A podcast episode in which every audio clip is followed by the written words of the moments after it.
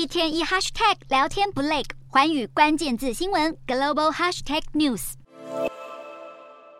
纽西兰前新冠防疫部长希金斯，同时也是纽西兰现任的教育和警察部长，即将坐上大位。二十一号，纽西兰工党表示，四十四岁的希金斯在其他国会议员唯一提名之下，将会接替阿尔登，成为纽西兰的第四十一任总理。而十九号，阿尔登表示自己已经无力继续领导纽西兰，将会卸下总理的职务，不会寻求连任。隔天，他更表示自己请辞之后，终于能够睡个好觉。如今新人选出炉，纽西兰工党表示，还必须要在二十二号经过党团会议的正式认可，才是尘埃落定。